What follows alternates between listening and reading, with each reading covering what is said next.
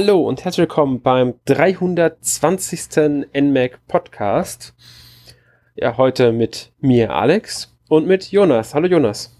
Hallo Alex und hallo Hörer. Ja, wir wollen heute über ähm, Rune Factory 4 Special sprechen. Ähm, das ist quasi die Neuauflage von ja, Rune Factory 4, das ursprünglich ja für ein 3DS erschienen ist. Ähm, 2012 bereits in Japan, 2014 dann erst in Europa. Da, ich glaube, sogar in Europa war das im 3DS eine rein digitale Veröffentlichung im eShop. Wenn ich mich jetzt richtig erinnere.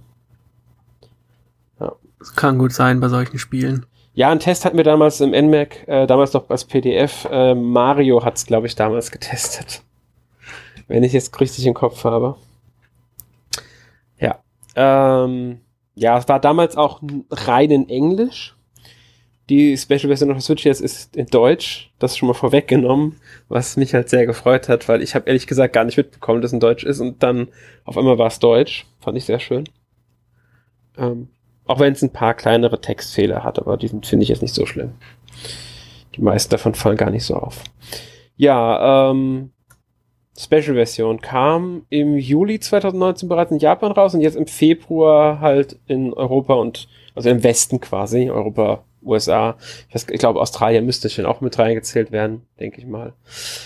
Ja. Ähm, kennst du denn die Rune Factory? Hast du vielleicht schon Rune Factory 4 damals auf dem 3DS gespielt? Überhaupt nicht. Also ich kenne den Namen schon, weil ich mal hier und da was davon gesehen habe. Vor allem die Wii-Version habe ich mal gesehen.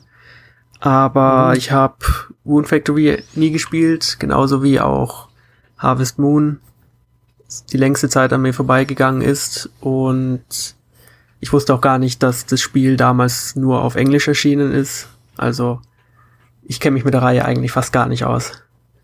Ja, also ähm, ja, ich weiß es nur bei Rune Factory 4 tatsächlich. Ich weiß gar nicht, wie das bei Rune Factory Frontier, das ist der V-Teil, den du meintest, das war das dritte Spiel der Reihe, auch wenn es nicht der dritte offizielle Teil ist. Äh, das könnte sogar deutsche Texte gehabt haben damals, da bin ich mir jetzt nicht ganz sicher.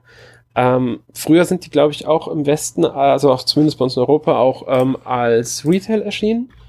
Ich weiß jetzt nicht, ob es äh, Rune Factory 4 der erste war, der rein digital erschienen ist. Ähm, möglich wäre natürlich auch, dass du statt Rune Factory Frontier auch Rune Factory Tides of Destiny gespielt hast. Das war ähm, auch für die Wii und für die PS3 halt. Übrigens der einzige Teil der Reihe bisher, der ähm, für eine Nicht-Nintendo-Konsole erschienen ist.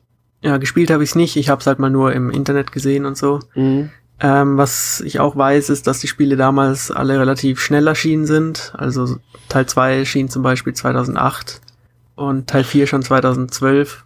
Und bis genau, jetzt gab es ähm, dann nichts mehr und dass die Ankündigung des fünften Teils und auch der Neuauflage des vierten Teils ist deswegen schon auch ein bisschen eine Überraschung gewesen.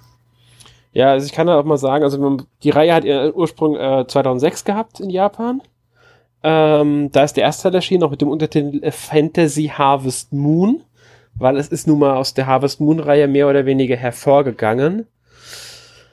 Ähm, und es geht ja auch in die Richtung, ähm, ganz grob gesagt, wie in Harvest Moon, wie in Harvest Moon betreut man einen Bauernhof. Dazu kommt allerdings, das ist, also es ist halt in einer Fantasy-Welt angesiedelt ähm, und man trifft halt eher halt eher Monster als reale Tiere, die allerdings auch man äh, sich holen kann. Und es gibt halt noch eine Fantasy-Story mit Dungeon, Dungeons und, und Kämpfen dabei und so weiter, was jetzt Harvest Moon eher nicht hat. Ähm, und wie du gesagt hast, relativ schnell stimmt. Der zweite Teil ist zwei Jahre später erschienen.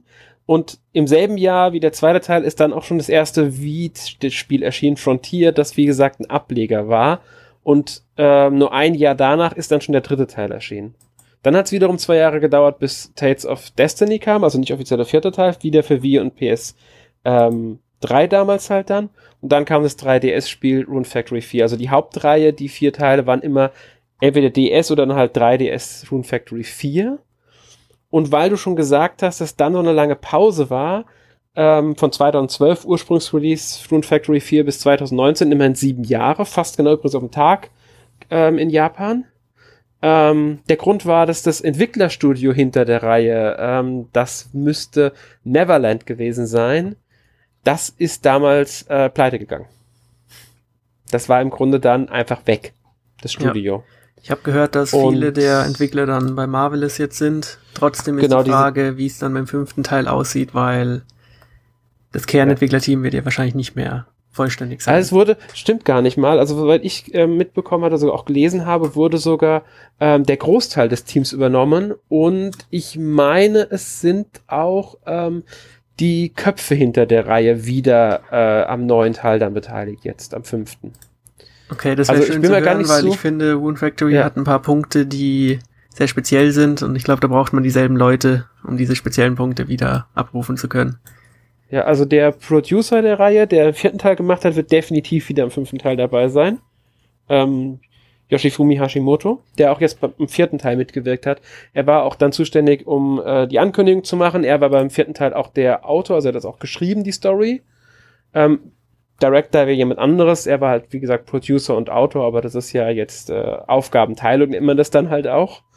Ähm, ob jetzt komplette Team, das weiß man nie. Es gibt immer Fluktuationen innerhalb einer Reihe, auch ähm, bei anderen Reihen, die nicht den Entwickler wechseln, sage ich mal, äh, kommt das vor. Ähm, ja.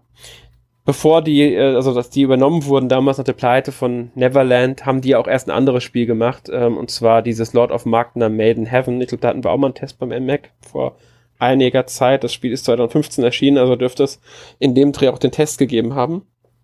Juni 2015.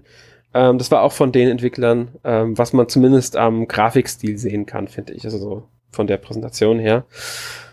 Gameplay-mäßig eher weniger, weil es kein Pharma-Spiel ist. Ähm, ja, gut. Rune Factory 4 Special ist halt jetzt da. Nachdem es, glaube ich, letztes Jahr war, glaube ich, die Ankündigung, dass eine Neuauflage kommt. Ähm, und das wird genau wie ähm, jetzt auch Rune Factory 4 nicht rein von Marvelous entwickelt, sondern von dem Studio Hakama. Das, also Marvelous und Hakama machen das zusammen. Und dieses neue Studio Hakama, das wie gesagt die Special-Version von Rune Factory 4 gemacht hat, das wurde unter anderem von diesem äh, Produzenten äh, Yoshifumi Hashimoto, beziehungsweise Autor von Rune Factory 4, ähm, gegründet. So viel dazu, um das halt mal so, ja. Ich denke, das äh, dürfte dazu vielleicht genug sein, oder? Ich denke, das war erstmal genug. Ja. Ähm, gut, ich würde sagen, dann gehen wir mal direkt auf das Spiel ein, auf Rune Factory 4. Äh, wie gesagt, wir haben es ja beide vorher nicht gespielt gehabt. Die Reihe kenne ich jetzt ehrlich gesagt auch nicht so gut. Also ich habe mal einen Teil, ich kann gar nicht mehr sagen, welchen Teil gespielt gehabt. Ich glaube, es müsste Frontier auf der Wii gewesen sein. Harvest Moon kenne ich ein Stück besser, da habe ich einige Spiele gespielt, vor allem auf der PlayStation 1 und das SNES-Spiel, also das müsste, glaube ich, das allererste gewesen sein. Ähm, ich mag die Spiele, bin ich ganz ehrlich. Ich habe auch ein bisschen Stardew Valley schon gespielt, was ja auch so in diese Pharma-Richtung geht. Harvest Moon und so. Ähm, bei Rune Factory mag ich, dass durch das ähm, Rollenspiel, sage ich mal, Action-Rollenspiel-Elemente, etwas Abwechslung reinkommt in diesen Alltag. Wobei ich nicht sagen will, dass es jetzt Stardew Valley, ähm, Harvest Moon und wie die Spiele alle heißen, an Abwechslung fehlt. Keineswegs, aber es bringt halt immer so eine andere Note mit rein. Die, wenn ich mich nicht komplett täusche, Stardew Valley zum Teil aber auch nutzt. Aber ich will es nicht beschweren, ich habe es nicht lange genug gespielt. Ja. Ähm, ja, St äh, Rune Factory 4 Special, so heißt jetzt die Neuauflage für die Switch. Ich glaube, es müsste sogar Switch exklusiv sein, wenn ich es richtig gesehen hatte. Ja. Und ähm, ja, was haben sie gemacht? Natürlich die Grafik erstmal aufgewertet. Ich denke, das ist ganz logisch. Die Grafik wurde aufgehübscht, weil man vorher ein 3DS-Spiel. Ähm, du hast ja jetzt auch gespielt, Rune Factory 4 Special. Was meinst du dazu, wie es jetzt aussieht? Wenn man im Hintergrund Kopf hat, dass es eigentlich ein 3DS-Spiel war? Mm, Also ich denke, man erkennt auf jeden Fall, dass es mal einen Ursprung auf dem Handheld hatte. Ich Aber zu. ich, äh, man gewöhnt sich schnell dran. Also ich finde der Stil, es ist ein sehr bunter Stil. Der kommt auch schön zur Geltung. Ähm, es gibt so ein paar Sachen, die sind nicht so schön, zum Beispiel so perspektivische Verzerrungen, wobei das vielleicht auch am Stil liegen kann. Zum Beispiel die Farm ist irgendwie ein bisschen komisch und alles ein bisschen schief. Ja, aber ich glaube, das ist wirklich eine Stilsache und ähm, ja, also ich denke wirklich, das ist eine Stilsache, damit du auch, auch damit du es ein bisschen leichter hast im Sachen, aber da stimme ich dir zu, die ist da, diese perspektivische Verzerrung, und die wirkt zum Teil auch aufs Gameplay aus, weil ähm, manchmal ist es, finde ich, ein bisschen schwierig, gerade bei der Farm, also bei den, auf den Feldern, 100% genau das Feld zu treffen im ersten Versuch. Manchmal braucht man ein bisschen, ein bisschen Rumfummelei, bis das richtige Feld markiert ist. Ähm, das glaubt, dass es, diese Perspektivverzerrung soll dazu führen, dass es einfacher ist, aber ich finde, es ist nicht 100% gelungen, das einfacher zu gestalten dadurch. Ja. Was ich ja. auch mag, ist, dass das Spiel sehr schnell ist. Also die 3DS-Version soll da noch ein bisschen ruckeliger gewesen sein. Hier kann man mhm. sehr schnell von einem Ort zum anderen kommen und der Charakter rennt auch die ganze Zeit, was mein größter Kritikpunkt an Stardew Valley war, weil der Charakter sehr langsam unterwegs war und mich das immer genervt hat. Das ist hier nicht der Fall. Und man merkt auch im Menü, da hätte man vielleicht hier und da auch noch ein bisschen Feinschliff äh, investieren können, was so die Platzierung von Interface-Elementen angeht und so. Es gibt zum Beispiel den unteren Bildschirm, den sieht man hier ähm, am Rande irgendwo. Man kann L klicken, ja. damit er groß wird, weil er sonst viel zu klein wäre. Also sie haben da hin und her geschoben, die Interface-Elemente und es hätte besser sein können. Ich finde die Lösung gar nicht mal so schlecht, bin ich ganz ehrlich. Ähm, klar, man hätte es anders machen können, aber die, die Sache ist halt auch wieder die, ähm, da hätte man eine Komplettüberarbeitung gebraucht, zum Teil. Und die Infos müssen ja irgendwo hingepackt werden. Alternativ hätte man jetzt machen können, man geht irgendwo drauf, muss A drücken, damit dann der Text angezeigt wird. So hast du rechts unten stehen. Ich kann auf meinem Fernseher übrigens meistens lesen, ohne zu vergrößern, tatsächlich. Habe ich jetzt nicht das Problem. Am Handheld-Modus schon, am Fernseher eher weniger. Ähm, mit L ist natürlich angenehmer trotzdem. Ich finde jetzt nicht Problem, L zu drücken, um das zu sehen, weil da halt der Text ist. Das finde ich jetzt vollkommen in Ordnung gelöst. Also da hätte es schlimmere Lösungen, sage ich mal, geben können. Ja, weißt du, ob man am 3DS auch den Touchscreen nutzen konnte für irgendwas, zum Beispiel Items oder so?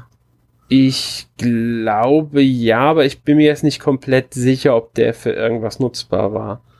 Weil jetzt ist es ja so, wenn man zum Beispiel zur Gießkanne wechseln will oder so, muss man immer erstmal L klicken und dann kann man die Items durchwechseln und auch zur Waffe und so wechseln. Ja gut, ähm, im Handheld-Modus kannst du auch, ähm, wenn du, äh, das sind ja Symbole auf dem Bildschirm, rechts der Rucksack, das Buch zum Beispiel, dann ein ja. Zauber und so. Ich glaube, das kannst du aber auch im Handheld-Modus bedienen an der Switch mit Touchscreen. Das ist schön zu hören, wenn das so ist, weil am Anfang fand ich es ein bisschen dumm, wenn man zur Gießkanne wechselt und dann wieder zurück zur Hacke und so weiter, immer L drücken. Aber man gewöhnt ja, sich auch daran es ist ein bisschen aufwendig, das stimmt. Das ist, da merkt man dann doch, das ist so ein, so ein Überbleibsel, glaube ich, auch von ähm, äh, der, dem 3DS. Aber man muss halt auch sagen, ich bin mal gespannt, wie sie es im fünften Teil dann lösen werden, diese Sache. Weil du hast ja schon unglaublich viele Gerätschaften, äh, die du im Grunde benutzen willst. Gießkanne, Hacke, Bürste, äh, was weiß ich, Hammer, was ist noch Axt, alles? Schere, Ham alles Hammer, Mögliche. Axt, deine Waffen und du musst im Grunde alles halt auf einen Knopf legen auf B, weil Schwertschwingen ist genau derselbe Knopf wie Hacke benutzen. Das ist aber der Benutzenknopf, was ja auch vollkommen in Ordnung ist an sich. Du musst halt mit dem richtigen Gegenstand ausgerüstet sein. Dass das ein bisschen umständlich werden kann, wenn du gerade, sagen wir mal, unterwegs bist draußen und äh, irgendwie einen Holzklotz umhauen willst und dass du dann immer erstmal B drücken musst, äh, erstmal L auf das Ding Hammer ausrüsten oder Axt ausrüsten, dann B drücken, bis das Ding kaputt ist, also mehrmals draufhauen, einsammeln, wieder L drücken und wieder die Waffe aktivieren, die du halt haben willst. Das ist natürlich schon ein bisschen arg. Also da muss ich das sagen, da war ich auch zeitweise ganz schön genervt von, weil es halt etwas hakelig umständlich ist.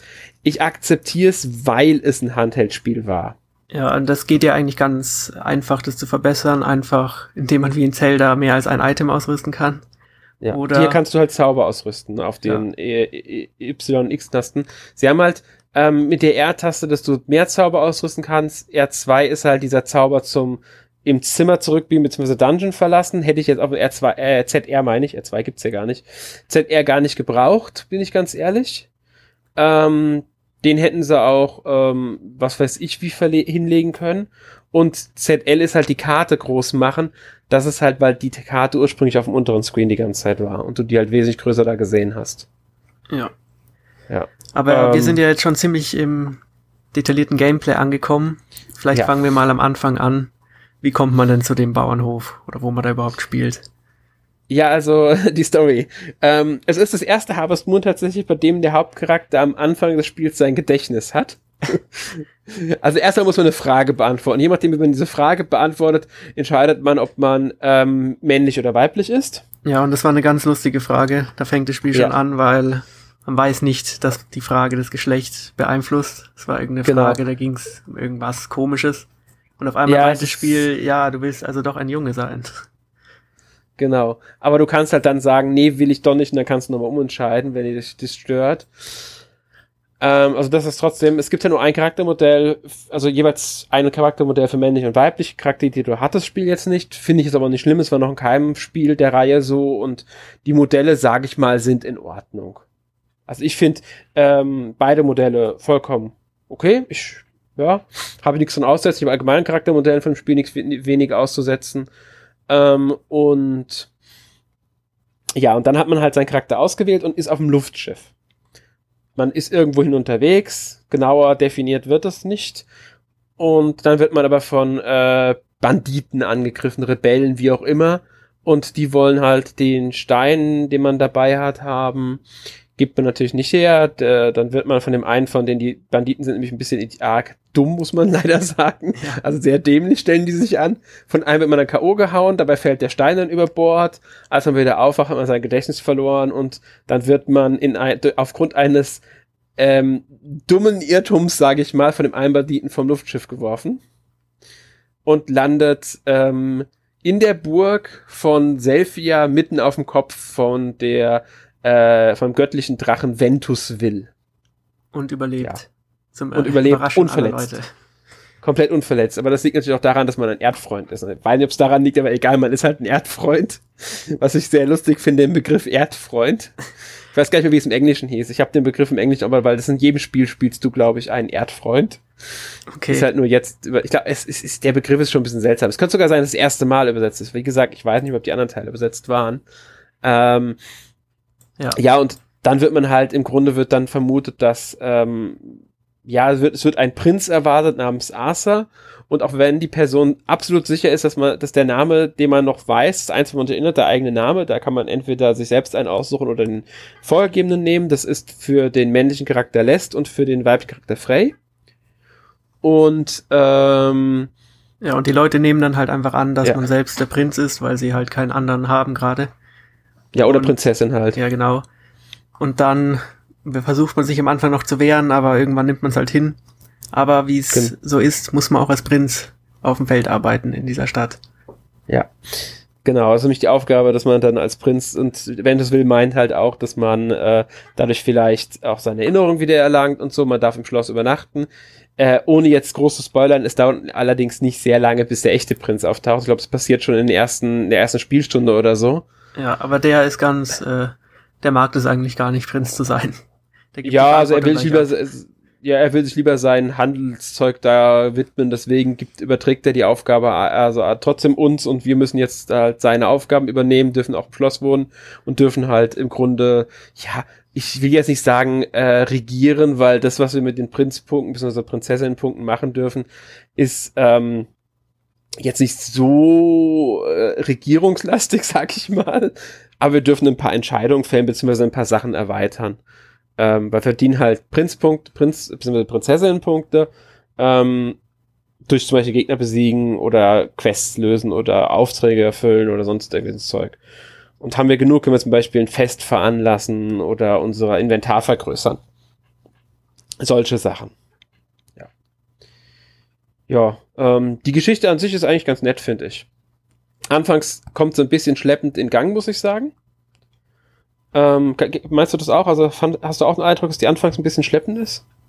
Mm, ich weiß noch nicht, ob sie irgendwann nicht mehr schleppend ist, aber ich finde sie eigentlich, äh, sie ist halt nicht der Fokus und ich finde, der Humor hat es immer gut weggetragen und also ich hab, mich hat es jetzt nicht gestört am Anfang. Ja, gestört hat mich auch nicht. Sie ist halt, mir ist halt aufgefallen. Also sagen wir so, die Geschichte ordnet sich halt ein bisschen dem Gameplay und einfach dem unter, dass man, dass halt die Situation erzeugt wird, in der man dann ist, damit man halt farmen kann und trotzdem gleichzeitig dieses Fantasy Dungeon Erkundungs Kampfzeug mit drin hat. Ähm, funktioniert alles sehr gut. Ich finde die Geschichte sogar teilweise recht interessant. Die erzählt, äh, hat auch ein paar nette, ich will nicht Wendungen sagen, aber Entwicklungen. Ähm, und ist länger, als man vielleicht erwartet. tatsächlich. Also die, die, die, da kommt noch ein bisschen was.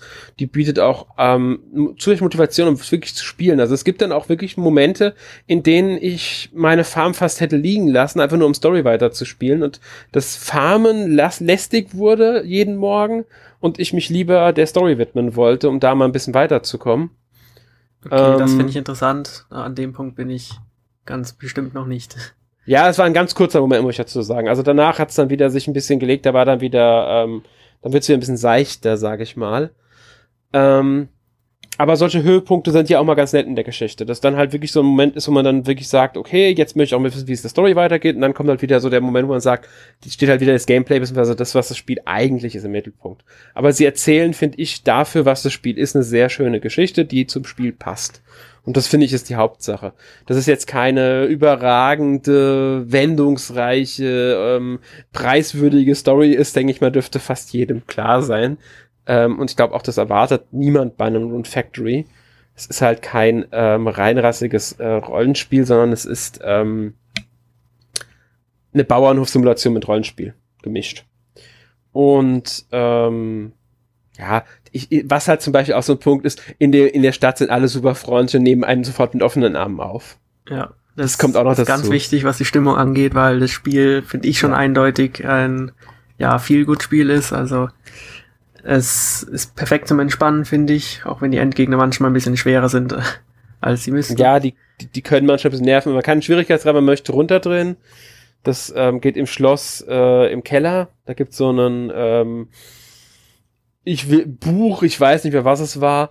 Ähm, da kann man hingehen und ein Buch ist es, ja genau. Und da kann man dann zwischen den vier Schwierigkeitsgraden wählen. Also es gibt leicht, normal, schwer und neu in der Special-Version Hölle. Hölle. Allerdings wirkt sich der Schwierigkeitsgrad rein auf die Kämpfe aus, muss man dazu sagen. Da im Keller ist, also der Keller muss sagen, ist noch mehrere Stockwerke. Da kann man sich auch die Zwischensequenzen nochmal ansehen, ähm, die jetzt nicht so viele gibt, aber es gibt halt ein paar, zum Beispiel den Anfang und dann für jeden, äh, für einige Charaktere, nicht für jeden Charakter, für einige Charaktere, so eine kurze Sequenz, wenn man denen, denen erst erstmal begegnet. Wenn man Fische fängt, werden hier die, kann man hier gucken, was die Rekorde sind für bestimmte äh, Sachen, die man erreicht hat, kann man hier kriegt man hier quasi Trophäen, sage ich mal, hingestellt. Auch nett, es gibt eine Illustration, gab einen Illustrationswettbewerb zu Rune Factory und hier kann man sich dann die Gewinner angucken im Grunde, die damals gewonnen haben. Das sind recht viele Bilder, die da drin sind. Wenn man das mal sich anguckt, diese Farbpalette, dann hat man wirklich Text, also kommt da erstmal Text, die labern das, auch die Charaktere, die gezeichnet wurden, kommentieren das zum Teil und man hat halt wirklich einige Bilder, die von Fans eingereicht wurden zum Angucken. Ja, dafür ist halt der Keller da. Ähm, ja, genau. Wo waren wir eben noch? Äh, bei der Stimmung. Und ich finde, man merkt es genau. auch daran, dass die Gegner zum Beispiel nicht sterben. Also auch wenn man sie mit dem Breitschwert totschlägt, die Geschichte sagt, die werden nur irgendwo hin teleportiert und sind nicht Du tot. schlägst sie ja auch nicht tot, du schickst sie nach Hause. Ja, nach Hause. Also die werden ähm, hinter, ich weiß gar nicht, wie sie es, wie sie es genannt haben. Ähm, da hatten sie auch wieder so ein Wort dafür. Ja, das ist, das ist eine eigene Bezeichnung für diese Welt. Das ist die Welt, in der diese Tiere leben. Ähm, da werden die hin zurückgeschickt. Und wenn man den Bildschirm wechselt, sind sie wieder da. Genau. Also neue Gegner da, aber nicht die Original, weil die sind ja nach Hause geschickt worden. Ja. Es stirbt ja. niemand. Genau, es sterben keine äh, Tiere, also Monster, Tiere, wie auch immer, weil das würde einem ja leid tun. Die werden nach Hause geschickt, weil die haben sich ja aus Versehen nur dahin verirrt, weil sie durch eins der Portale gestolpert sind. Das hat alles auch mit der Story zu tun, da gibt's noch Erklärungen zu, will ich jetzt nicht spoilern, aber da, ähm, ja, die Story geht sogar darauf ein, so ein bisschen, also dass da, was da halt in der Welt gerade los ist und so weiter und so fort und ähm, was es für Besonderheiten gibt und so, ähm, ja. Und ähm, diese viel gut Stimmung, die du sagst, die wird eigentlich nie richtig aus, also aufgehoben. Es gibt eine Zeit lang einen Charakter, der uns gegenüber, also der Spielfigur gegenüber etwas kühl reagiert und auch ein bisschen äh, grimmig ist und so. Ähm, aber selbst das ist eher, sag ich mal, in einem sehr freundlichen Ton gehalten trotzdem noch. Also auch da wird es nie so, dass man das Gefühl bekommt, ähm, dass das Spiel jetzt ernst oder äh, so wird. Das ist, auch das hält diesen ganz klaren, wir wollen eher ein viel gut Spiel haben bei. ist aber auch so eine typische Rune Factory Sache, wenn ich das richtig äh, mitbekommen habe von den anderen Teilen. Ja. Ja, und man also kann den Leuten ja auch äh, Geschenke machen und genau. es gibt zwar Leute, die irgendwas bevorzugen. Ich glaube, den Charakter, den du meinst, der mag zum Beispiel Fisch, aber eigentlich freuen sich alle Leute über alle guten Sachen. Ja, also die freuen sich eigentlich über fast alles jeder. Es gibt ein paar Sachen, die die nicht mögen. Also wenn du jetzt, ähm, was weiß ich, irgendeinem Charakter, sagen wir mal, ähm, was Süßes zu essen bringt, die Person mag absolut nichts Süßes, dann ist es auch, ja, sie sagen mal so, sie kommentieren ist nicht unbedingt äh, undankbar, aber du merkst halt an den Kommentaren schon, dass ihnen das dann nicht so gut gefällt. Ja, aber eine Blume ähm, oder so nimmt eigentlich jeder an. Eine Blume mag, mag fast jeder. Gut, ich habe einmal eine Blume, ähm, ich glaube, das war als der allererste Geburtstag anstand, Ventusville, habe ich dir eine Blume geschenkt und dann kommentiert die das so von wegen, dass eine Blume ja doch ja kein so tolles Geburtstagsgeschenk sei. Dazu muss man sagen, nur immer das erste Geschenk am Tag wird kommentiert. Danach die Geschenke bringen zwar theoretisch noch ein bisschen Pluspunkte, aber bei weitem nicht mehr so viele wie das erste Geschenk. Und sie werden nicht mehr kommentiert. Also man muss sich immer gut überlegen, welches Geschenk man den Charakteren pro Tag, also an einem Tag gibt. Ähm, ja, Geschenke haben natürlich auch den Sinn, dass man dann die Beziehung zu den Charakteren verbessert. Die kann man auch in Option nachnehmen. Das ist die Freundschaftsstufe, nennt sich das. Und die steigert sich halt mit der Zeit auch einfach nur mit denen reden oder ähm, die auch auf Quests mitnehmen. Also man kann die auch mitnehmen, dann kämpfen die mit einem. Ähm, und auch das kann die Freundschaftsstufe erhöhen. Einfach halt Kontakt zu denen auch halten wenn man täglich zu jedem Charakter hingeht, mit dem redet, erhöht sich die Freundschaft mit der Zeit automatisch. Kann trotzdem dauern. Also es dauert wirklich eine Weile, bis die man die man hoch hat. Ich glaube, bis auf Level ähm, 10 geht's. Und ja, das, wie gesagt, es kann schon dauern, je nachdem, wie man Geschenke halt verteilt, wie man mit denen, auf wie man mit denen redet und so weiter und so fort. Ähm, Nutzen der Freundschaftsstufe natürlich, äh, ja, man, man kennt, lernt sie besser kennen. Sie sind, ähm, wenn ich mich richtig erinnere, hat es auch eine Auswirkung auf, ähm, wie gut sie in Kämpfen einem zur Seite stehen können. Und bei einigen Charakteren jeweils sechs Figuren für äh, den männlichen und den weiblichen Charakter kann man auch eine Beziehung eingehen. Also denn man kann jederzeit in einem Gespräch, äh, ich glaube, R ist es, drücken und dann ähm, wackelt oben rechts so ein Knopf und äh, das Spiel wartet halt im Grunde ab äh, und sobald dann die Unterhaltung, die aktuelle rum ist, fragt man, sagt man dann übrigens und dann ähm, spricht man die Person an und kann auch auswählen, zum Beispiel, ich liebe dich. Das kann man von Anfang an mit jedem Charakter machen. Allerdings, bis man auf Freundschaftsstufe, ich glaube, sieben oder acht ist, ähm, wird es ausschließlich als Witz von denen aufgenommen.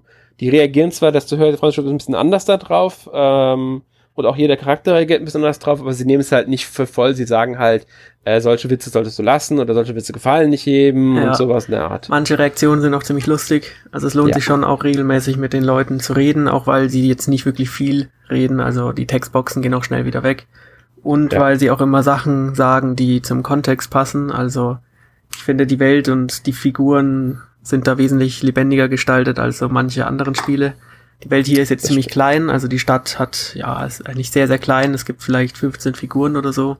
Aber sie bewegen sich auch unabhängig voneinander in der Stadt, abhängig von ihrem, ja, Tagesrhythmus sozusagen. Und das finde ich führt zu einer richtig lebendigen Stimmung. Das stimmt. Aber es gibt mehr als 15 Figuren. Also es kommen im Laufe der Story noch mehr dazu. Dann gibt's noch die Besucher, von denen zumindest zwei auch ein Freundschaftslevel haben. Also ich glaube, auf 20 Figuren kommt man insgesamt schon, mit denen man äh, eine Freundschaftsstufe eingehen kann, wenn nicht sogar mehr. Ja, am Anfang gibt's ähm, auch viele leerstehende Häuser und irgendwann füllen sich die dann auch. Ja, es gibt leerstehende Häuser, das stimmt. Es gibt, glaube ich, äh, zwei genauer gesagt, die leer stehen. Ähm, die habe ich tatsächlich bisher auch noch nicht gefüllt bekommen, weil die neuen Charaktere, die immer in die Stadt kommen, immer bei irgendjemandem einziehen, okay. der schon da ist. Ähm, also von daher keiner, was mit den leeren Häusern noch genau ist.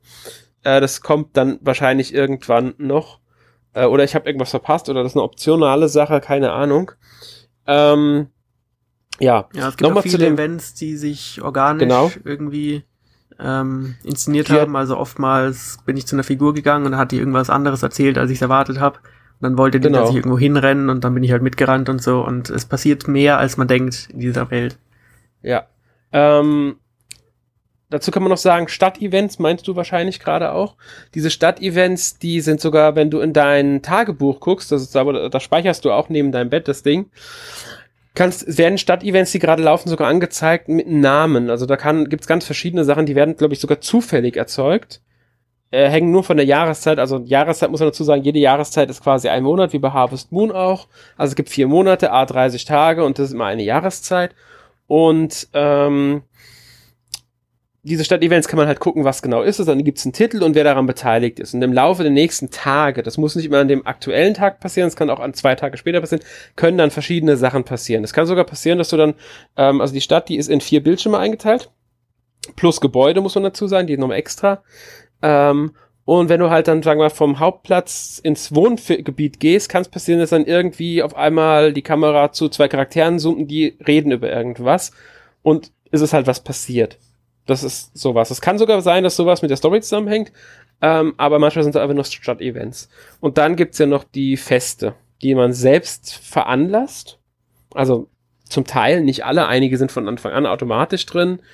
Ähm, aber einige Feste muss man halt wirklich mit äh, Prinz, Prinzessin-Punkten veranlassen. Die kosten, glaube ich, immer 1000 Punkte, jedes Fest. Und ähm, dann werden die auch im Kalender eingetragen, dann finden die auch statt. Und das sind dann, ich sag mal, recht kreative Feste. Ja, meistens sind es Herausforderungen. Zum Beispiel am ja. Anfang gibt's so einen Angelwettbewerb und wer halt bis zum Abend die meisten Fische geangelt hat, gewinnt. Und am Anfang sind die wirklich schwer. Also der Beste hat irgendwie 20 Fische und ich irgendwie fünf. Ja gut, denn ich habe beim ähm, Angel hatte ich, glaube ich, nur einen Fisch weniger. Nee, da habe ich, glaube ich, so den ersten gemacht beim Angel. Bei irgendeinem war ich Zweiter. Ja, es gibt ja noch sowas wie das Rübenfest im Sommer zum Beispiel. Ähm, ich weiß gar nicht mehr, wie, ich, ich, ich glaube, da geht's auch, ich weiß, das Rübenfest weiß ich gar nicht mehr. Irgendein Fest im Frühling war ganz seltsam, das ich muss mal gucken. Äh, genau, das Bohnenfeste Fest, genau das war's. Da wirst du mit Bohnen beworfen und musst dann nur die bestimmten Bohnen irgendwie äh, kriegen, damit du Punkte sammelst. Ja. Vollkommen seltsam. Halt Oder das Infusselfest. Ja, das Entfusselfest. Da laufen ein riesengroßes Schafmonster, ich habe vergessen, wie die heißen, rum. Und du musst damit äh, die, die, die hauen im Grunde, damit du möglichst viel Wolle von denen runterschlägst. Ja, ich, ja. also da sieht man auch nochmal den Humor des Spiels. Ja. Und was ich auch lustig finde, man kann ja eigentlich alle Gegenstände in die Hand nehmen und damit rumlatschen. Und das machen die NPCs auch teilweise, wenn sie irgendwie mhm. Nahrungsmittel in der Hand halten und das einfach dann so vor einem aufessen.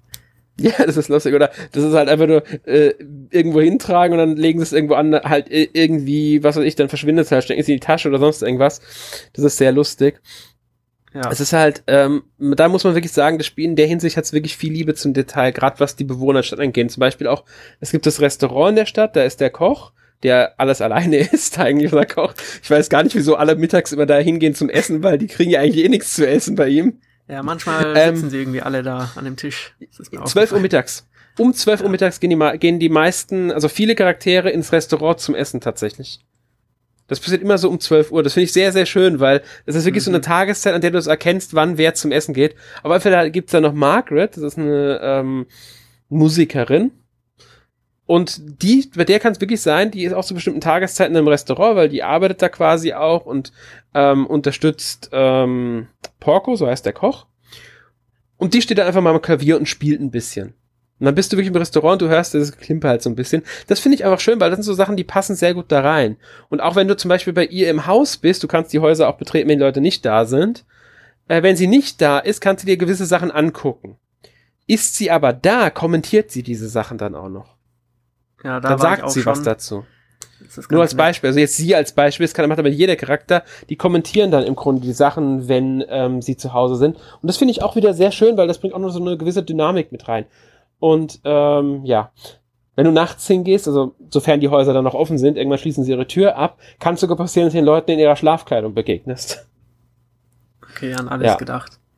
Ja, und dann gibt's den Badetag am ersten Tag des Sommers und wenn du dann zum See gehst, alle Charaktere, die im Sommer an den See kommen, also mit Ausnahme, es gibt ein paar Charaktere, bei denen das nicht zutrifft, ähm, aber auf alle Fälle alle, die man ähm, heiraten kann, plus noch ein paar weitere, haben hier dann Badekleidung tatsächlich an. Ja.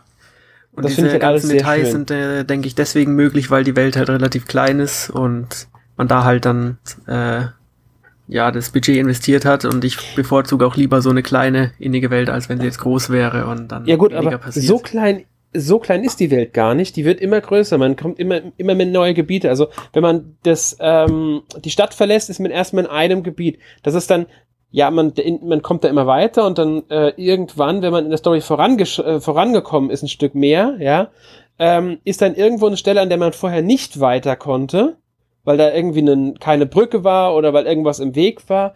Und das wird dann entfernt oder ist dann sogar schon entfernt. Dann kommst du ins nächste Gebiet rein. Ähm, und das ist noch mal so groß wie dieses erste Gebiet vor der Stadt. Ja. Quasi. Also die Welt ist dann doch etwas größer, als man vielleicht auf den ersten Blick vermuten mag. Ähm, so klein ist die gar nicht. Also ich finde, für so ein Spiel, finde ich, ist die schon sehr ordentlich. Besonders wenn man bedenkt, dass dann wiederum Dungeons drin sind, die im Laufe des Spiels auch immer umfangreicher werden. Und das ist zum Teil sogar ähm, schwierig, diese Dungeons ähm, in einem Durchgang zu schaffen, weil man Tageszeit vergeht ja, also es läuft ja die ganze Zeit die äh, Zeit mit. Man muss dazu sagen, es ist keine Echtzeit. Also ich glaube, eine Minute dürfte etwa ähm, eine Sekunde sein, so gefühlt. Kommt hin, ja. Und ähm, ja, die Tageszeit, die beeinflusst halt dann auch, wie das natürlich die Ta also wie, wie hell es ist draußen und so. Allerdings, wenn du zu spät nachts noch unterwegs bist, fängt der Charakter andauernd an zu gähnen. Und es ist wichtig, auch zu schlafen, weil, und das ist wieder so ein interessanter Fakt, man hat in vielen, vielen Sachen eigene Fertigkeiten, die sich verbessern, indem man sie benutzt. Dazu zählt auch Schlafen. Und desto mehr man schläft, ähm, und desto länger man auch schläft, also wenn man jetzt erst um drei Uhr nachts ins Bett geht, steht man trotzdem um sechs Uhr morgens oder sieben Uhr morgens irgendwie so in dem Dreh, ich bin mir gerade nicht mehr sicher wann, äh, wieder auf. Also dann hat man nur kurz geschlafen. Es ist besser, wenn man länger schläft, weil dann ist der Schlaf erholsamer. Das Level in Schlafen erhöht sich und das wiederum hat Einfluss auf den LP und RP Maximum sowie auf Stärke, Intelligenz und Vitalität. Das heißt, deine Charakterwerte steigern sich dadurch besser. Und gerade die RP, die sogenannten Runenpunkte, sind ja wiederum wichtig, weil die setzt man, die verbraucht man, wenn man äh, zum Beispiel die Hacke schwingt oder ähm, wenn man, was weiß ich, schmiedet, irgendwie etwas herstellt, also kocht, schmiedet und so. Man kann ja auch kochen, schmieden äh, und so. Und wenn man sowas macht, verbraucht man diese RP und das teilweise recht viel, recht teuer. Also kann schon sein, dass ein Gericht deine ganzen RP aufbraucht oder sowas. Ja, vor allem das Kochen und Schmieden ja. kann sehr, sehr schnell die Ausdauer senken. Also RP ist ja eigentlich Ausdauer sozusagen. Genau, das kann man so sagen, ja. Und, und man lernt ja neue Fähigkeiten, indem man diese Rezeptbrote isst. Und wenn man ohne Rezepte kocht, kann man auch mal sterben. Ja, kann auch mal passieren. Also wenn man, wenn man keine absurd, RP mehr hat. Aber wenn die Ausdauer ja. leer ist, geht's halt auf die Lebenspunkte und dann stirbt man genau, am Ganz genau. Das kann halt schon passieren. Ähm, ja, und dann ist halt auch noch, diese RP sind auch deine Magiepunkte. Also wenn du Zauber verwendest, gehen, senken die sich auch sehr langsam, aber sie senken sich bei Zaubern. Ja, ja und man merkt da halt, dass relativ viel verzahnt ist, was mir auch gut gefallen ja. hat. Auch wenn man am Anfang wirklich pausenlos was levelt, weil man levelt ja auch Essen und Gehen. Also alles, was man tut, levelt man. Ja, genau. Wenn man, wenn man durch die Gegend läuft, dann wird, wird was gelevelt. Wenn man, wenn man Leute mitnimmt, levelt sich, glaube ich, ähm, Führung auf, so nennt sich der Wert. Wenn man baden geht, im Badehaus levelt sich das Level Badehaus, ba äh, Baden. Ähm, für jede einzelne Waffenart gibt es eine eigene Fertigkeit, mit die man leveln kann. Für die Elemente gibt es Fertigkeiten. Ähm, es gibt eine Fertigkeit, die nennt sich Liebe äh, ich glaube, das hat irgendwie was mit mit, mit, mit deiner ähm, Liebesmagie und auch so Zeug und Feldarbeit steigert die Holzfällen, abbauen, angeln. Es ist so un unglaublich viel Zeug da drin. Das ist halt, äh, ja. Und zusätzlich hat man immer noch Erfahrungspunkte, wenn man Gegner bekämpft und steigt halt im Level auf. Ähm, also was wiederum, bisher waren diese ganzen Level-Ups für mich noch nicht so wichtig. Weißt du, ob man irgendwann gewisse Level braucht für irgendwelche Aktivitäten? Also ja, doch, es ist, es ist kein, weil das äh, hat Einfluss auf deine Stärke im Kampf und auf deine LP und auch zum Teil auf die RP. Also Levelstufen können schon helfen, die können dir schon was einfacher machen, sage ich mal. Ähm, also ja, sie können ein, nehmen Einfluss, aber war neu fertig, zum Beispiel neue Kampffertigkeiten Combo, sage ich mal, oder sowas, die jetzt eher simpel ausfallen, schaltet man nicht da frei, die schaltet man wirklich frei, indem man den Level von der Fertigkeit, zum Beispiel Schwert, erhöht. Okay. Ja. Aber die Level haben schon einen gewissen, also auch die, die haben Einfluss, muss man sagen. Man muss aber sagen, wenn man die Dungeons spielt und auch hin und wieder einfach mal so kämpft oder so, dann levelt man schon relativ schnell auch den Charakter auf. Also das passiert eher im Nebenbei. Es ist jetzt nicht so, dass ich irgendwann mal das Problem hatte, dass ich jetzt extra leveln gehen musste. Kann sein, dass auf einem schwierigen oder harten Schwierigkeitsgrad anders ist. Die habe ich noch nicht ausprobiert. Deswegen, also, ähm, also nicht ausführlich ausprobiert, sagen wir es so. Deswegen ähm, kann ich das jetzt da nicht so genau beurteilen. Aber die sind ja eh für Leute, die es besonders anstrengend haben wollen. Ich habe auch im Normal gespielt, aber ich habe jetzt nicht so viel gekämpft und ich fand dann schon den zweiten oder dritten Dungeon etwas knackig. Ja, das stimmt. Also ich finde auch, dass der ähm, Schwierigkeitsgrad mit der Zeit recht stark anzieht, also recht plötzlich anzieht ein bisschen. Ähm, ich habe, ich muss sagen, ähm, ich finde auch zum Teil das Kampfsystem ist, ist in Ordnung. Ich habe jetzt kein Problem mit dem Kampfsystem. Aber ähm, wie soll ich es ausdrücken? Man merkt, dass es halt nicht mehr ganz modern ist. Es ist halt einfach so ein Kampfsystem, dass man, ein Action-Kampfsystem, man haut halt äh, aktiv mit einer Schlagtaste die Monster kaputt und äh, führt noch einen Zauber oder so aus. Sag mal, die, die, das Trefferfeedback ist dabei eigentlich nicht wirklich vorhanden und manchmal ist auch der, ähm, also die Hitbox, wann man den Gegner trifft, etwas arg frei. Ja, Was du sagen willst, ist, es ist halt kein Dark Souls. Ja, nee, es ist auch kein Assassin's Creed. Assassin's Creed macht's ja auch besser oder Zelda macht's sogar zum Teil, macht's auch besser. Ähm, ja. Es gibt da et, es gibt etliche Spiele, die es anders machen oder besser machen. Es gibt sogar Spiele, die in die Richtung gehen. Ich würde jetzt mal Ever Oasis nehmen, was ja auch ein bisschen in diese Richtung geht vom Kämpfen her. Auch das macht es besser als dieses Spiel jetzt zum Beispiel. Da merkt man halt auch, es ist von 2012 und vom 3DS. Es ist jetzt, es ist jetzt nicht das beste Kampfsystem. Es ist ein sehr einfaches Kampfsystem. Also ein sehr simples, sage ich mal. Es funktioniert, aber an manchen Stellen sage ich halt ganz ehrlich, ähm, habe ich mich auch geärgert, einfach weil Treffer vorbeigingen, ohne dass der Grund dafür nachvollziehbar war oder ähm, Gegner haben mich getroffen, ohne dass das nachvollziehbar war und ja. sowas in der Richtung. Beim Endgegner habe ich mich sehr ärgern müssen. Ja, also es gibt ja auch Heilgegenstände, die man dann auch nutzen muss und dafür mhm. muss man auch erstmal ins Menü und sie ausrüsten und dann den richtigen ja. Knopf drücken.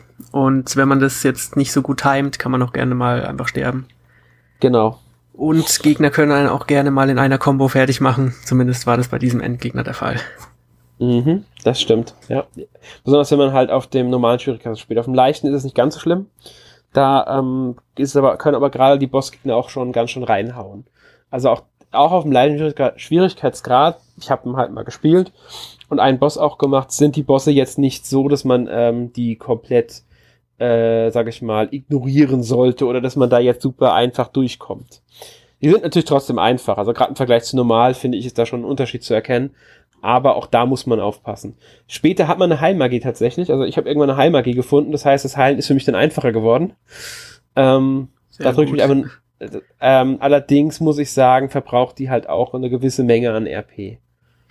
Ja. Am Anfang Was hatte ich, ich auch das Problem, dass ich mich oft verdrückt habe, weil man nimmt die Gegenstände ja in die Hand und dann kann man sie entweder werfen, essen oder halt zurückstecken. Ja. Und da habe ich oft mal irgendwas gegessen, was jetzt nicht so gesund war, zum Beispiel vom Feld Ist, Unkraut oder Passiert so. mir immer noch. Es passiert mir immer noch andauernd, weil du musst Y oder X drücken, um was wegzustecken und ich drücke dann doch B, ums äh, zu essen oder ich drücke A, ums werf's weg. Ja. Das passiert mir auch andauernd immer noch. Ähm, ich glaube, das, das gehört, muss man bei dem Spieler, muss man einfach, sagen wir mal, das akzeptieren, dass das in dem Spiel halt einfach so ist. Ja. Und manchmal ist auch, wenn man, man muss halt warten, bis der rote Pfeil über etwas ist, was man anheben will. Wenn man halt nicht aufpasst, kann es halt passieren, dass man dann irgendwie was absetzt oder wegwirft, ja. obwohl man das eigentlich gar nicht wollte. Also das passiert auch relativ einfach. Das Gute ist, wenn man sein Feld bestellt, kann man ja auch die gleichen Gegenstände stapeln. Das heißt, man muss nicht jede Kartoffel zur Box tragen, sondern kann so, ich glaube, acht oder zehn Stück stapeln. Neun Stück gehen, genau. Neun Stück in einen Stapel. Okay. Und dann schmeißt man sie halt in die Box, aber wenn man Pech hat, schmeißt man sie halt daneben. Ja, genau. Oder man äh, packt es halt ins Inventar, geht zur Box hin, guckt sich die Box an und legt alles übers Menü da rein. Oder wenn so. man es umständlicher mag. Das macht man halt, wenn man irgendwie mal außerhalb des Dungeons viele Sachen gesammelt hat, dann geht es. Aber beim Ernten ist das halt, ja, ist Geschmackssache, sag ich mal. Jeder kann es machen, wie, also wie man es mag. Und, Und ich habe ja. jetzt gestern festgestellt, dass man, wenn man den Knopf gedrückt hält, vier Felder auf einmal bestellen kann. Ähm, mit äh, neuen äh, Saatgut. Ja, genau, genau. Ja, das geht. Weil man muss ja, Ja. dann auch jedes Feld einzeln mit der Gießkanne abklappern. Außer es Nur am. Anfang. Nur am Anfang. Es gibt später auch neu, äh, bessere Gießkannen bzw. Hacken, da geht dann auch größere Felder mit. Genau, also wie auch in Harvest Moon und so verbessert man natürlich auch seine äh, Bauernhoffähigkeiten und der Bauernhof wird ausgebaut. Später Ja. kriegt man auch so eine Monsterhütte, die da habe ich auch äh, zwei Monster drin. Ich weiß nicht. Später könnt ihr dann auch Aufgaben übernehmen. Ja, also ich habe momentan vier drin tatsächlich. Ich glaube, mehr gehen in die einfache Hütte auch nicht rein. Ich habe es aber nicht mehr, wei- nicht unbedingt immer. Ich sag mal ganz so, ich habe es noch nicht so intensiv äh, versucht, jedes Monster zu fangen.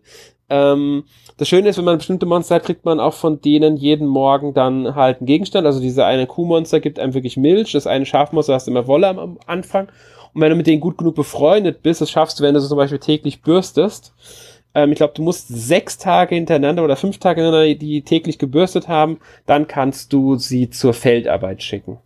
Gut, also mein Ziel ist, alle zu versklaven oder dass ich nichts mehr machen muss. Ja. Ich hoffe, Die machen dann allerdings, äh, die gehen allerdings dann nur gießen erstmal. Das ist erstmal nur. Du kannst ihn dann auch, sobald du gut genug mit ihm befreundet bist, dauert noch ein bisschen länger, auftragen, dir bei der Saat zu helfen. Dann kannst du ihn halt sagen, was er sehen soll. Ich glaube, dafür musst du ihm die entsprechende Saat geben oder die muss in, der- ich bin mir nicht mehr sicher, ob die in die Sa äh, ihn geben muss oder ob die in der Kiste liegen muss. Ich weiß es gar nicht mehr.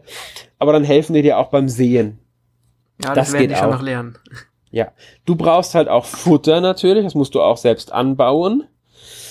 Ähm, und wenn die arbeiten, brauchen sie mehr Futter, als wenn sie nicht arbeiten.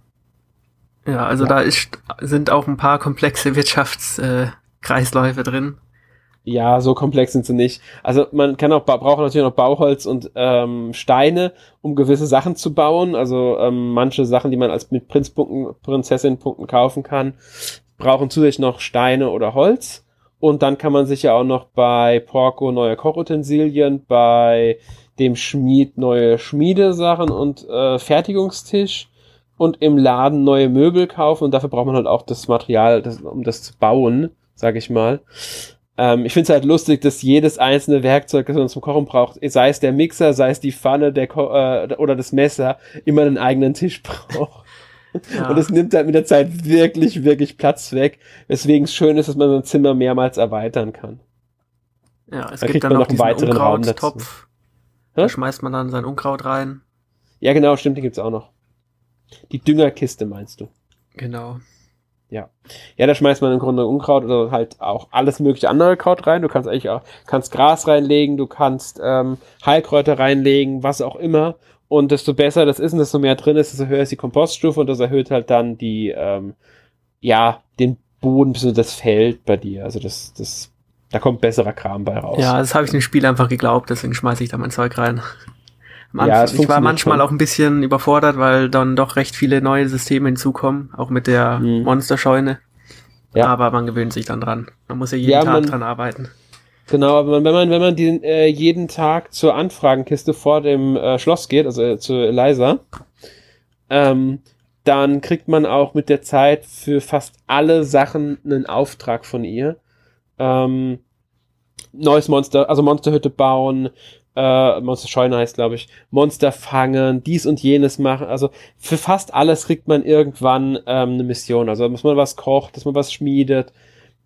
Wenn man das so spielt, also dass man immer die Aufträge als Anlass nimmt, um was zu Neues zu sich äh, zu erarbeiten, dann geht es auch, sagen wir mal, relativ langsam voran. Weil anfangs kriegt man eh nur einen Auftrag, irgendwann zwei und dann irgendwann drei Aufträge pro Tag. Einen davon kann man nur auf einmal machen. Wenn der erfüllt ist, darf man den nächsten holen, davon drei Stück halt am Tag. Und so kann man sich halt langsam dann auch, sage ich mal, voranarbeiten in dem Spiel. Man kriegt allerdings auch hin und wieder von ähm, den Bewohnern der Stadt Aufträge und die können noch zusätzlich dazu bekommen. Also die kriegt man auch ähm, ohne die Anfragenkiste und die werden dann in seinem Notizbuch, das man mit Minus, glaube ich, öffnet, auch noch zu sich angezeigt. Das dann da steht auch dabei, dass dann von der und der Person hast du das das als äh, Hinweis bekommen, als Beispiel, äh, ich möchte gerne einen Stock haben. Dann bringst du der Person halt einen Stock. Und dann bedankt die sich und du kriegst eine Belohnung dafür. Neben Punkten ist es meistens äh, irgendein Gegenstand, der, glaube ich, oft sogar zufällig ausgewählt ist, aber manchmal war da echt Mist drin. Ich habe sogar schon mal als Belohnung eine misslungene Mahlzeit bekommen. Und die isst man nicht, weil die tödlich ist. Also, ja. Genau. Ja, was noch? Was wir ja schon gesagt haben, dass man Beziehungen eingeht, also dass man äh, den Leuten die Liebe gestehen kann. Hatten wir auch erwähnt, dass man die dann heiraten darf sogar? Noch nicht, aber ich bin nicht so weit. Hast du denn schon in dem Spiel geheiratet? Nein, das geht erst sehr, sehr spät. Also du musst wirklich das Level erstmal sehr hoch haben von einer Person. Ähm, dann kannst du die auch irgendwann, also irgendwann stehst du in die Liebe und dann brauchst du, muss man äh, mehrere Dates erstmal haben mit dir. Ich glaube, drei Dates muss man haben und dann kann man erst heiraten. Dafür braucht man allerdings auch einen Verlobungsring, der wiederum erstmal hergestellt werden oder gekauft werden muss. Und das ist wiederum erstmal teuer und aufwendig. Also es ist schon etwas aufwendiger in dem Spiel zu heiraten. Man kriegt allerdings, glaube ich, sogar zwei Kinder tatsächlich im Laufe des, des Ganzen dann. Es gibt zwei Kinder für den Haupt, Hauptcharakter. Ich weiß nicht, ob es davon abhängig ist, ob man ähm, männlich-weiblich gewählt hat, was man für ein Kind bekommt, weil es gibt Mädchen und Jungen als Kind, oder ob man beide bekommt. Das weiß ich jetzt gerade leider nicht.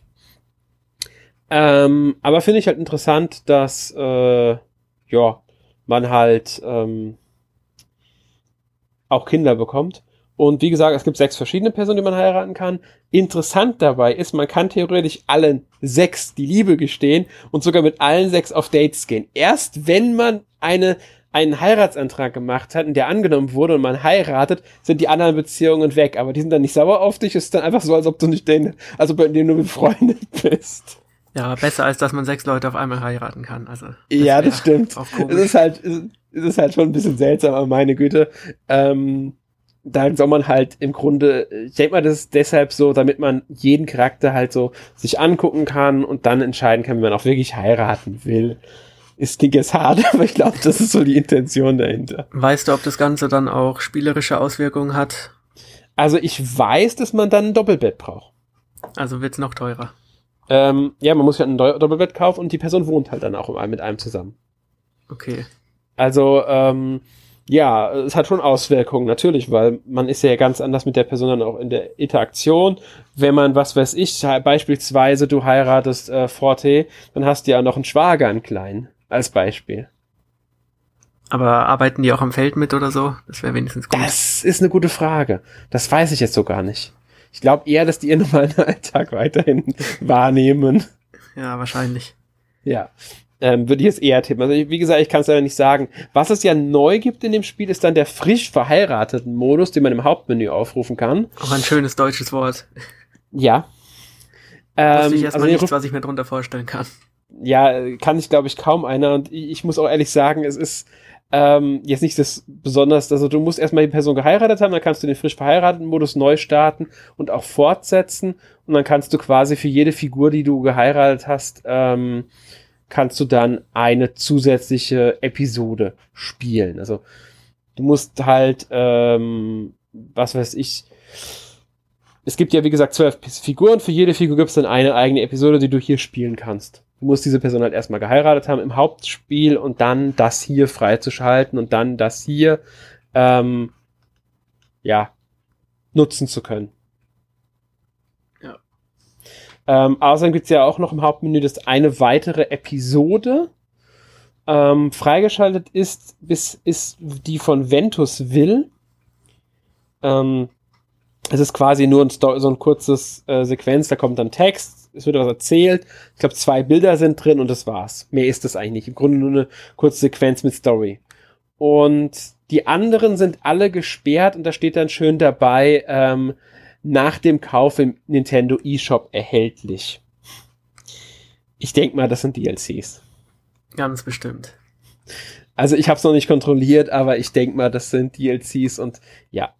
Ähm, was gibt's noch zu sagen? Man kann zwischen englischer und japanischer Sprachausgabe wählen. Das ist allerdings, sagen wir mal so, die labern vielleicht äh, drei Wörter äh, pro Gespräch, wenn es hochkommt. Und das sind halt eher so Standardtexte. Äh, also so Standardaussagen. Ganz, ganz wenige Sachen sind wirklich komplett vertont. Ja. ja. Und sie grüßen einen, wenn man an ihnen vorbeiläuft. Tatsächlich. Also da kommt wirklich ein Grußwort, die bleiben sogar zum Teil stehen und heben die Hand oder sowas. Also das ist auch drin. Wenn du an ihnen vorbeiläufst, dann äh, grüßen sie dich wirklich auch. Und das finde ich sehr schön, ehrlich gesagt. Weil das hat so ein. Zeit.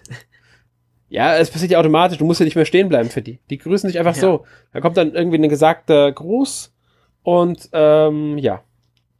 Ach, und ich sehe gerade, weil ich wollte es gerade wissen, dass Another Episode Pack mit den anderen Episoden ist kostenfrei. Ein kostenloser Download im eShop. Tatsächlich. Okay, aber gibt's daneben noch kostenpflichtige DLCs? Bisher nicht. Es gibt nur ähm, diesen DLC. Momentan. Bin ich mal gespannt, weil das Spiel würde sich ja schon anbieten, dass man da irgendwas. Ja, aber es ist halt eine Neuauflage. Es ist, ein, es ist eine Neuauflage vom 3DS und ähm, deswegen denke ich mal, dass es eher keine DLCs geben wird, weil es ja eher so als die Komplettversion des Spiels dienen soll. Ähm, man kann im Laufe des Spiels auch neue Kostüme für sich selbst verkaufen. Also ähm, man hat irgendwann die Möglichkeit, über die Prinz bis zu Prozessorpunkte neue Geschäfte eröffnen zu lassen. Und ähm, eins davon ist ein Kleidergeschäft, allerdings ist es nicht in der Stadt, das ist außerhalb der Stadt. Und bei der Person kann man dann neue Kleidung wie einen Pyjama oder eine Badekleidung kaufen. Die braucht man zum Teil tatsächlich sogar. Also die Badekleidung ist natürlich sinnvoll, dass man die am Badetag hat. Und ähm, der Pyjama, den braucht man bei einem der Stadt, also der, sagen wir so, der wäre bei einem der Stadtevents ganz hilfreich, weil der Stadtevent in diese Richtung geht, dass man das Kostüm dort nutzen könnte oder diese Kleidung, sage ich mal. Ähm, die sind zum Teil etwas teurer, die Kleidung. Wobei die bei die Pyjama und äh, äh Badekleidung gehen vom Preis her. Der Rest kann schon mal so in die 100.000 oder sowas auch gehen von Goldwerten. Und da man ja auch Saat und äh, so weiter kaufen muss, ist es schon sehr viel Geld. Ja. Ja. ja ähm, also ich denke jetzt nicht, dass es noch, noch ähm, groß äh, andere DLCs geben wird, weil das Spiel ist ja auch im Grunde erstmal so eine Überbrückung, sage ich mal, bis Rune Factory 5 kommt. Das soll ja zumindest in Japan auch noch dieses Jahr erscheinen, also 2020. Da bin ich mal sehr gespannt, weil jetzt nach dem vierten Teil bin ich durchaus interessiert am fünften Teil und ich hatte jetzt auch mehr Spaß mit Rune Factory 4 als mit allen Stardew Valley Erfahrungen bisher. Auf jeden Fall ein Spiel, aber genauso. wo ich äh, interessiert bin. Das ja. kann man ja eigentlich, eigentlich will ich gar nicht viel Neues, einfach jetzt aktualisierte Grafik, verbesserte Menüführung oder halt Steuerung und dann halt einfach neue Figuren. Ja, wird, also sie haben jetzt schon mal ähm, kurz einen Teaser gehabt, da wurde ein Gebäude gezeigt, das ist scheinbar diesmal eher ähm, in einer ländlich-bergigen Gegend, zumindest sieht es so aus, dass es da so steht. Also es wird wohl nicht mehr sein, dass du jetzt als Adel, also als Prinz, Prinzessin, also in Schräg, Anführungszeichen agierst, ähm, zumindest deutet es an. Und ähm, sie haben ein paar Monsterbilder gezeigt von wahrscheinlich dann Monstern, die man im Laufe des Spiels bekämpft bzw. fangen kann. Äh, und die Silhouetten der beiden Hauptcharaktere wurden auch schon gezeigt. Aber nur die Silhouetten, da hast du noch nichts weiter erkannt. Ähm, Ankündigung wird es dann wahrscheinlich irgendwann demnächst geben. Ähm, ja, und abwarten. Also wie gesagt, es soll dieses Jahr erscheinen, zumindest in Japan. Wann es dann im Westen erscheint, muss man halt sehen. Ähm, ich hoffe halt, es dauert da nicht mehr so lange. Ja, und dann halt gucken, was sie verändern am Spiel. Also ich denke mal, grafisch wird es natürlich besser werden. Spiele äh, vom Gameplay her werden sie Anpassungen vornehmen, aber, ich will auch was, irgendwas Neues einführen. Das werden sie, müssen sie immer irgendwie machen. Aber ich denke, der Kern von Rune Factory bleibt erhalten. Ja, Hauptsache der Charme bleibt erhalten, weil das war wirklich, ja. da war ich sehr überrascht, dass das alles so gut funktioniert hat in dem Spiel. Und ich werde es auch weiterspielen erstmal. Ja, ich auch. Also ich finde es auch sehr, sehr schön. Es gefällt mir unglaublich gut, hätte ich so auch nicht erwartet.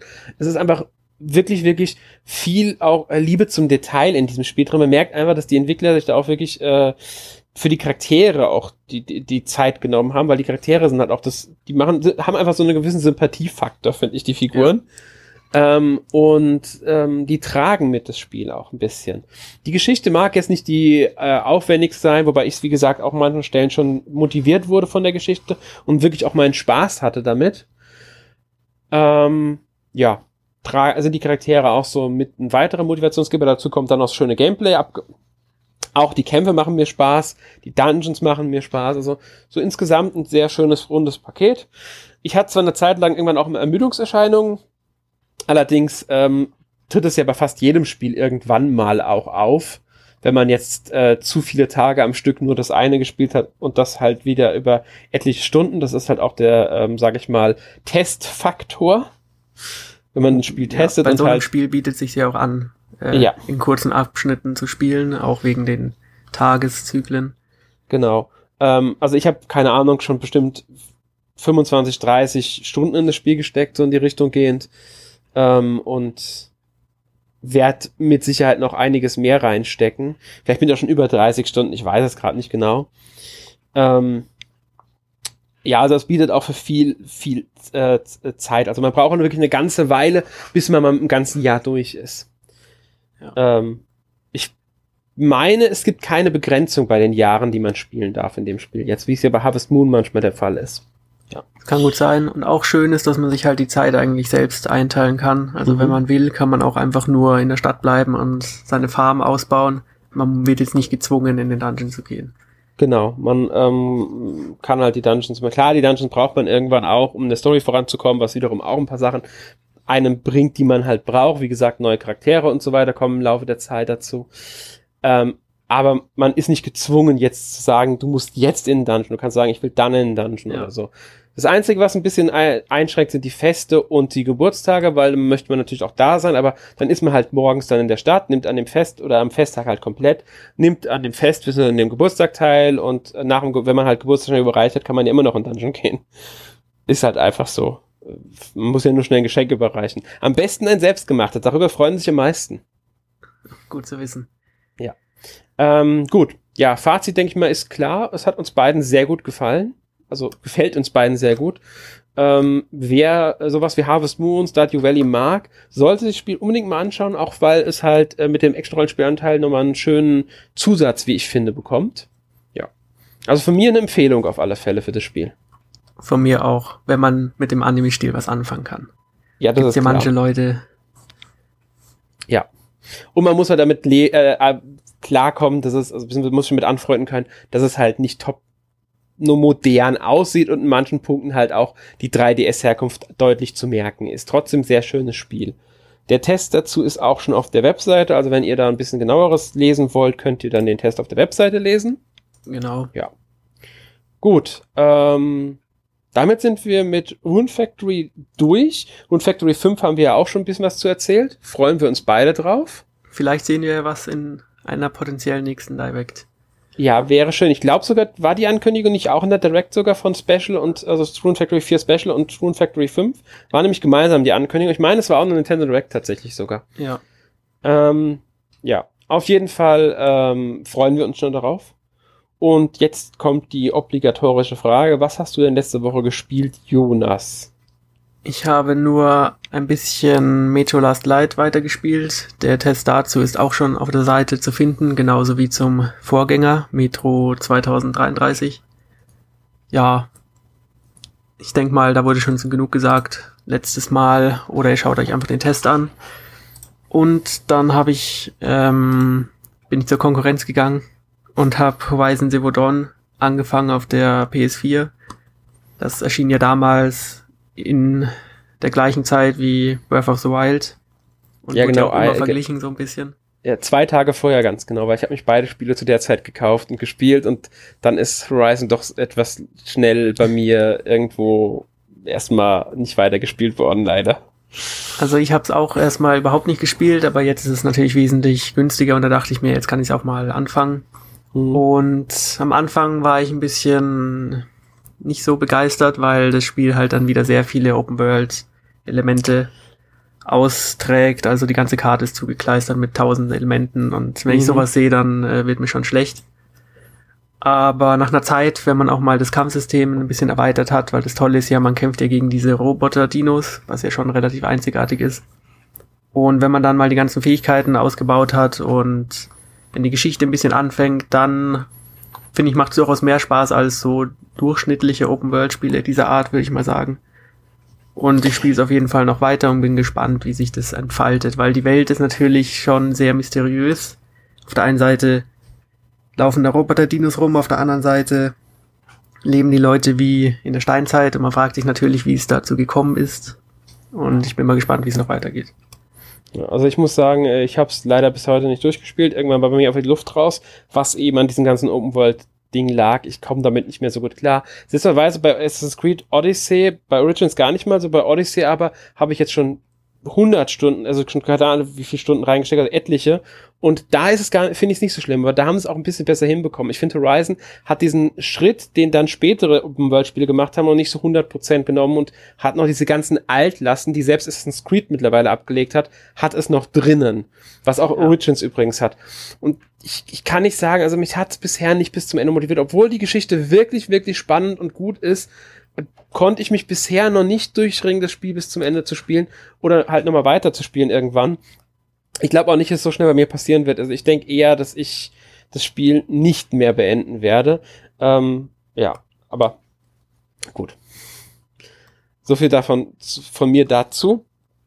Ich habe letzte Woche gespielt ähm, Devil May Cry 3 Special Edition, also die Switch-Veröffentlichung von Devil May Cry 3. Ähm, ja, es ist halt ein Devil May Cry, wobei ich sagen muss, es ist von den drei Spielen, die jetzt auf der Switch erhältlich sind, das Beste. Weil, ähm, ja, rundeste, es kommt, ist, natürlich ist es nicht so gut wie jetzt ein Bayonetta 1 oder 2, die sind einfach moderner, das merkst du auch. Äh, ein DMC oder auch ein Devil May Cry 5 sind moderner, das merkst du natürlich auch, auch vom Kampfsystem her. Trotzdem hat es mir noch immer sehr viel Spaß gemacht. Ähm, und es ist auch das umfangreichste von den drei Teilen. Äh, der Test dazu kommt dann, also der Test dazu erscheint auch demnächst bei uns auf der Seite, da könnt ihr dann mehr drüber lesen. Ich habe ein wenig Snack World gespielt, also Snack World, die Schatzjagd oder Schatzsuche Gold. Ist ja ursprünglich für ein 3DS in Japan erschienen, dann gab es eine Switch-Portierung und jetzt ist die äh, Switch-Portierung bei uns erschienen in der Gold-Version, das heißt mit allen DLCs. Ist von Level 5, also den Yokai Watch, Professor Layton, Inazuma 11 Machern, was man dem Spiel auch zum Teil anmerkt in Sachen Humor und auch ja, ich sag mal so Optik, ist auch so eine Draufsicht und sowas. Ähm, es ist ein nettes Spiel, ich habe es noch nicht so weit gespielt. Ähm, ich muss sagen, ein paar Stellen haben mich dann schon ein bisschen, sage ich mal, vom Kampfsystem und so auch ein klein wenig genervt. Ähm, und ich habe so ein bisschen das Gefühl, dass man relativ früh gezwungen wird zu äh, ähm, ja aufzuleveln, also leveln wirklich, Missionen zu wiederholen und zu leveln wenn das sich so bestätigt, fände ich es ein bisschen schade, weil das würde dem Spiel so ein bisschen den, die Geschwindigkeit, den Flow rausnehmen. Ähm, ich muss noch ein bisschen weiterspielen, äh, um da genaueres Urteil drüber zu fällen. Sören ist auch gerade dran, da wird auch ein Test dann zu erscheinen und ich denke mal irgendwann auch ein Podcast. Aber das nur ohne, ohne Gewehr, sage ich mal, das, der Podcast. Also da, das garantiere ich jetzt nicht, aber das, ich denke schon, dass dazu einer kommen wird. Ähm, ja, und dann habe ich noch die Nio 2 Demo, die ja momentan, ich glaube, bis heute einschließt. Wir haben Sonntag, ich glaube, bis heute einschließlich ist die spielbar. Ähm, gespielt ist es halt Nio. Das kann ich dazu, ich glaube, mehr so braucht man dazu gar nicht sagen. Ich denke mal, das dürfte den, die Nio kennen, was äh, sagen. Natürlich ist es anders der erste Teil, es wurden Sachen angepasst und so. Ich habe im ersten Teil nicht wirklich, auch nur in den Betas und Alphas und Testversionen gespielt, also noch nicht die Vollversion wirklich. Ähm, weil ich aber nicht so dieser Souls-like-Spieler bin, auch wenn ich es immer wieder versuche, besonders wenn die Spiele mich stylistisch ansprechen, wie eben jetzt Neo 2. Ich mag den Charaktereditor, der ist fantastisch, sehr umfangreich. Ähm, ich bin auch wieder sehr neugierig auf das Spiel, ob ich mir kaufen werde, wenn es günstiger ist, einfach weil ich in solchen Spielen dann doch nicht so gut bin und auch nicht die Geduld habe und auch nicht den Frustfaktor. Ja, aber gut, so viel dazu. Mehr habe ich nämlich dann auch nicht gespielt. Nächste Woche ist dann ähm, Ori and the Blind Forest im Podcast als Thema. Da werden dann Erik und Arne über das Spiel sprechen. Genau. Ja. Gut, damit verabschieden wir uns für heute. Ich hoffe, wir konnten euch einen guten Einblick in Rune Factory 4 Special geben und wünschen euch noch einen schönen Abend, schönen Tag, wann auch immer ihr das hier hört. Bis dann. Tschüss. Ciao.